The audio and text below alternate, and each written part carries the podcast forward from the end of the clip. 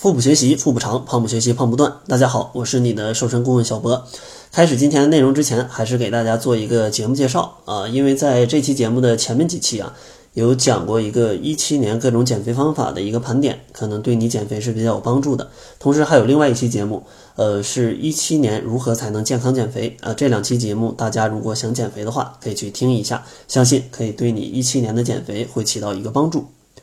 然后今天主要想讲的呢，还是根据上一期节目的一个延续吧，来继续讲两个提高运动燃脂的小秘诀。今天想要讲的第一个秘诀呢，就是训练的过程当中要去集中注意力。因为大部分人都有个特点啊，在运动过程当中总喜欢想一些其他事情来分散注意力，去化解这个枯燥。这样做呀，就很容易忘记动作的要领，达不到一个训练的效果。所以说啊，如果在运动当中，最好还是要集中注意力，因为在你刚刚接受一个运动的时候，可能还是要把这个运动给做的，它应该是比较规范的，这样才不会伤害自己的身体，也能达到一个比较好的一个效果。所以呢，在运动刚刚开始的时候，建议要集中注意力。如果你要是进行身体某个部位的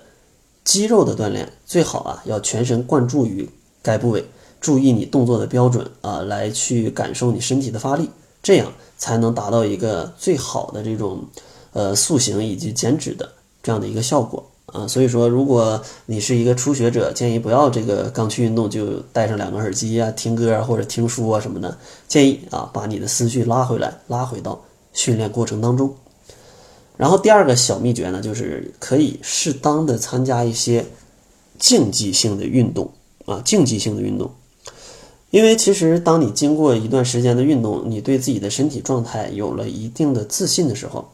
可以尝试着去参加一些像马拉松啊、像骑行啊，或者是打篮球啊，或者像如果你喜欢击剑，也可以像击剑这种啊，有一点竞技性的运动。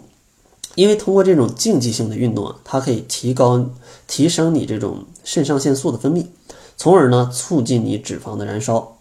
不过要注意啊，如果你的身体的状态还不足以应对这种竞技性的运动，呃，或者你有一些高血压或者心脏病这样的一些疾病的话，还是不建议做这些运动。当然，你如果你身体健康的话，觉得一直在跑步、一直在骑车啊比较无趣，可以去尝试做一些竞技性的运动，因为通过这种比赛，它能提高你肾上腺素的分泌，从而呢促进你脂肪的一个燃烧。最后啊，还是想要特别提醒大家。这个运动燃脂，它只是一种，呃，减肥的方法。如果你想要真正达到这种，嗯，减肥了之后还是不复胖，你需要，呃，调节一下你的饮食，同时呢，你还要把你这种运动给坚持下去。因为其实，呃，大家看一些运动员就能发现啊，其实这些运动员在在役的时候都是很瘦的，但是等他们一退役的时候，往往都会发胖。这个很大一个原因就是因为。他在役的时候运动量太大了，运动量太大了，然后等退役了之后，这个运动量减少，自然而然就容易去发胖，因为你消耗的热量减少了。所以说，大家运动也是一样，虽然说你的强度可能没人家大，但是如果你以前每天都坚持跑四十分钟，后来觉得减肥成功了，突然不跑了，那其实这个时候就是非常容易胖的。所以说，大家如果真的通过运动减肥成功，想要